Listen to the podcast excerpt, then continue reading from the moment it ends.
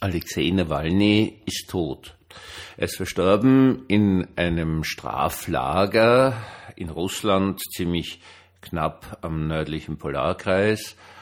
Und er hat eine unglaublich lange Leidensgeschichte jetzt hinter sich. Er ist x-fach unter den vollkommen lächerlichsten Vorwänden angeklagt und verurteilt worden.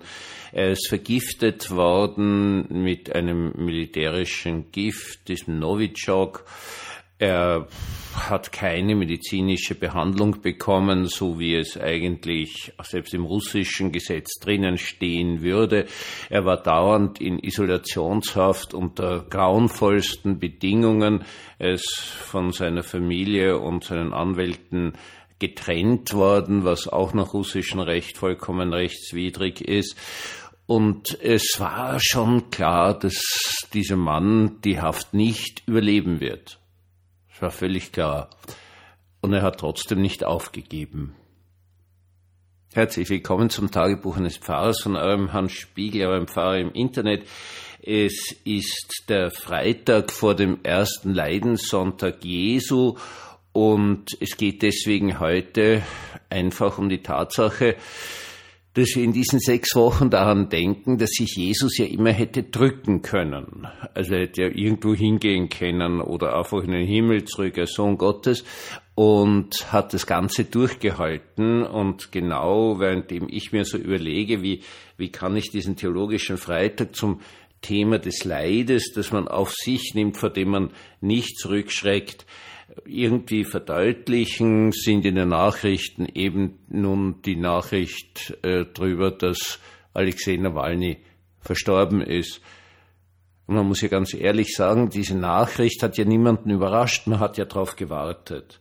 Alexei Nawalny war eigentlich ein Jurist, hatte auch eine Rechtsanwaltslizenz, hat auch Wirtschaftswissenschaften sogar in den USA studiert und war jemand, der Putin irrsinnig auf die Nerven gegangen ist. Nicht nur Putin, sondern der ganzen Umgebung von Putin, weil er eine einfache Sache gemacht hat. Er hat äh, ein paar Aktien von irgendeinem russischen Betrieb gekauft und konnte damit also immer verlangen, dass die Geschäftsberichte ihm vorgelegt werden und dass er Einschau halten darf in alle möglichen Dokumente. Und diese hat er dann veröffentlicht und es hat sich daraus einfach das Bild ergeben, dass die Partei Putins einfach die Partei der absoluten Korruption ist.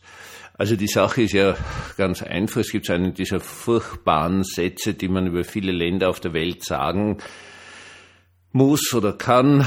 Der Satz lautet, eigentlich müsste das Land X ja total reich sein.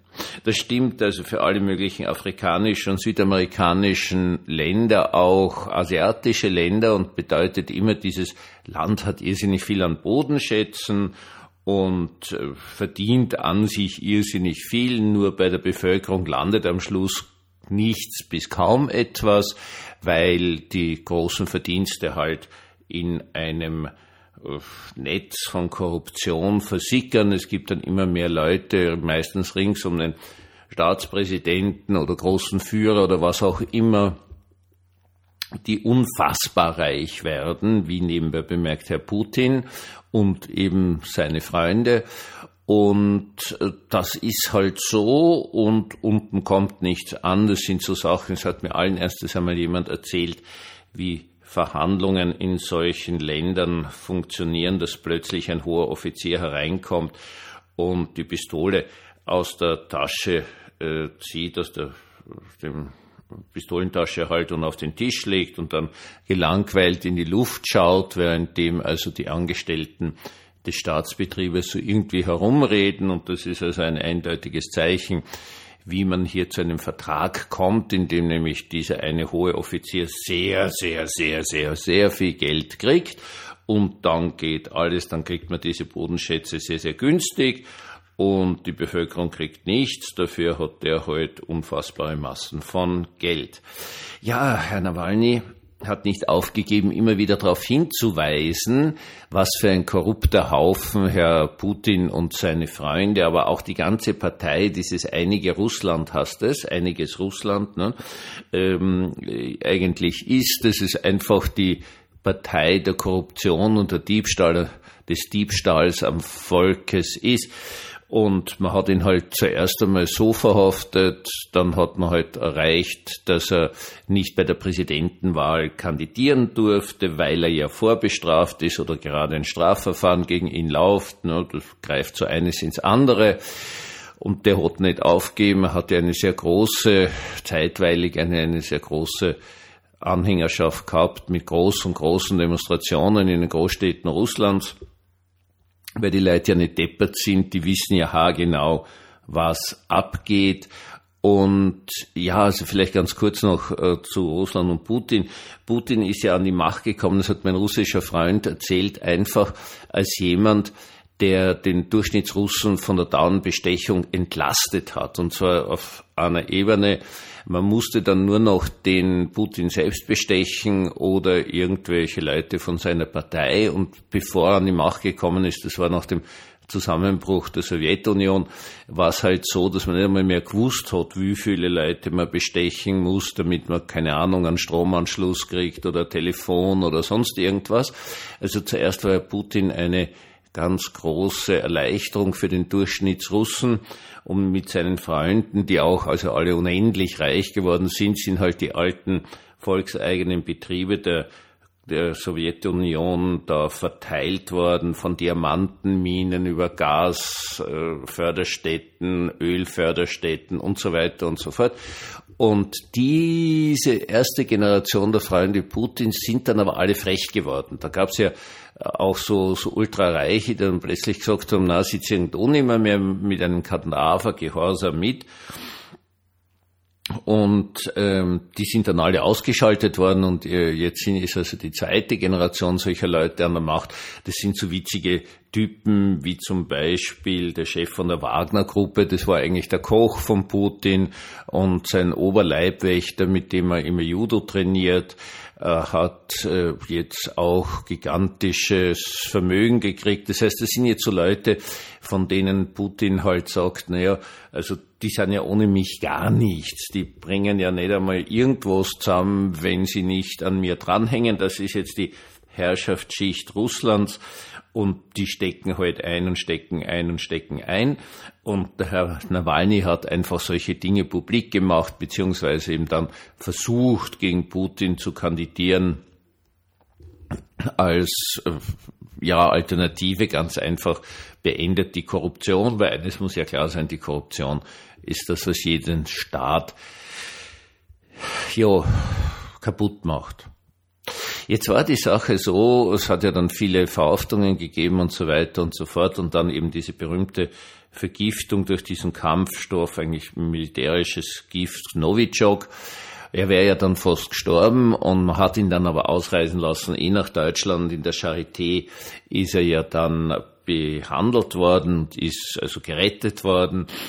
Und man ist davon ausgegangen, gut, der bleibt jetzt in Deutschland. Der wird nicht so deppert sein, wieder nach Russland zurückzugehen und dort weiter Putin Schwierigkeiten zu machen. Und genau das hat Herr Nawalny gemacht. Er konnte offenkundig damit nicht aufhören, für sein Vaterland zu kämpfen. Muss man mal ganz ehrlich sagen, ja, er war ein Nationalist. Um das ganz klar zu sagen, für mein Vaterland nehme ich das auf mich. Er hat äh, ist ja dann kritisiert worden, dass er so, so rechte Aussagen gemacht hat. In Wirklichkeit, ja, ist das eigentlich etwas sehr Ehrbares, um ehrlich zu sein. Also weiß nicht, wie das ausgegangen wäre, wenn er wirklich Präsident der Russischen Föderation geworden wäre, was eh von vornherein völlig unmöglich war. Und jetzt zurück nach Russland, ist gleich am Flughafen unter irgendwelchen völlig perversen Vorwänden verhaftet worden. Dann gab es eine lustige Geschichte in einem seiner Prozesse ist er zwar verurteilt worden, aber die Richterin hat sich nachher bei ihm entschuldigt. Es sind ihm bei alles das völlig klar international gewertet. Rein politische Prozesse, ohne dass da irgendwo was Realistisches dahinter gestellt wäre. Diese Richterin ist dann auch sehr kurz nach ihrer Entschuldigung verstorben. Ja, es gibt Zufälle und es gibt Dinge, die sind keine Zufälle. Wir werden es nicht herauskriegen, weil die Dame längst beerdigt ist, ist nicht exhumiert worden, etc. etc. Und dann haben sie ihn halt ins erste Straflager getan, da ist ihm schon irrsinnig schlecht gegangen, gerade auch aufgrund der Isolationshaft in einem kleinen Hittel drinnen.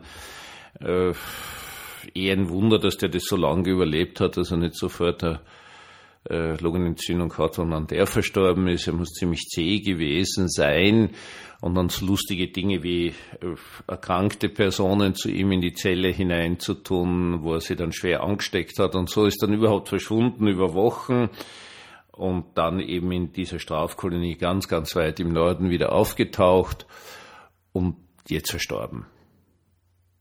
Es war klar, es war jedem klar, es war Herrn Nawalny klar, das wird er nicht überleben.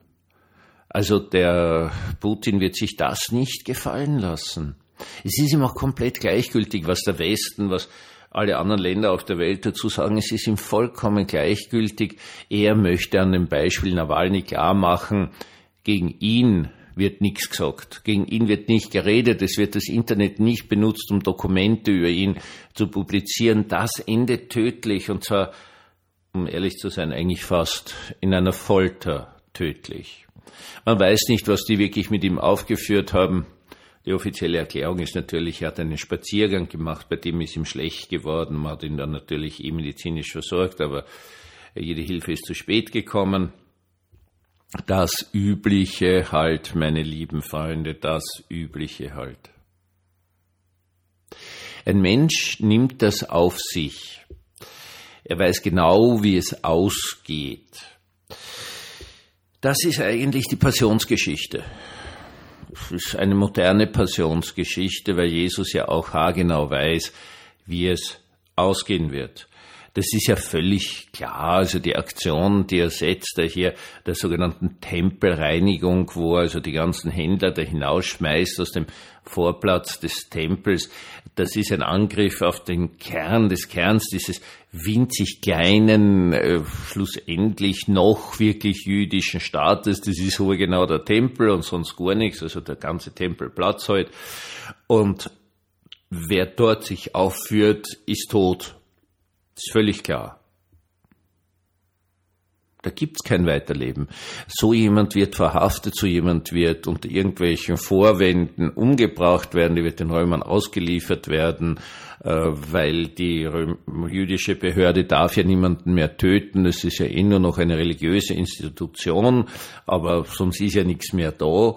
Und es ist völlig klar, die Römer bringen einfach pausenlos Juden um, also in gigantischen Ausmaß, weil die immer irgendwelche Aufstände machen und kommt halt die Nummer, keine Ahnung, 36.410 daher und die wird natürlich wie alle anderen auch gekreuzigt, weil pff, kümmert sich ja keiner drum. Das sind einfach irgendwelche Juden halt, die werden umgebracht damit die Römer Ruhe haben, damit dieses strategisch irrsinnig wichtige Ländchen Israel fest in römischer Hand bleibt.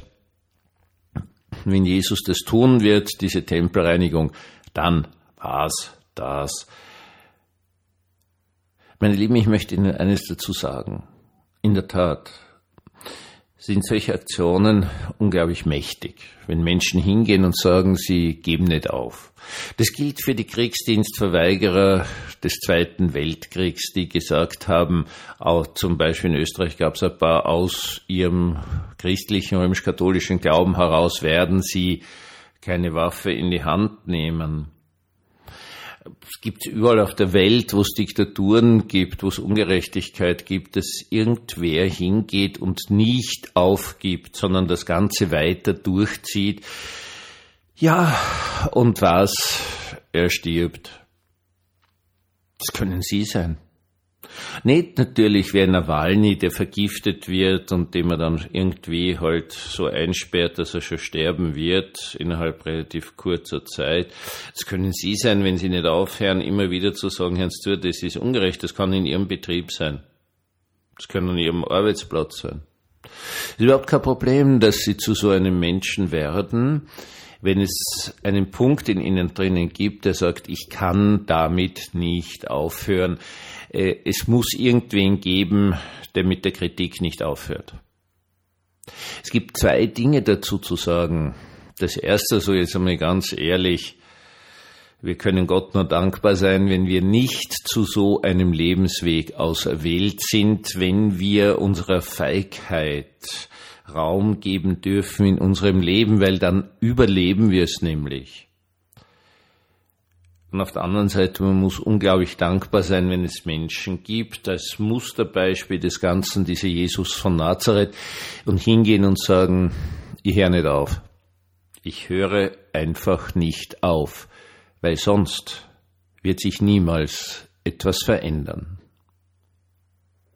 In tiefer Ergriffenheit und in tiefer Dankbarkeit für unserem Herrn und Heiland Jesus Christus, danke, lieber Bruder Jesus, dass du nicht aufgegeben hast, damit sich alles verändert.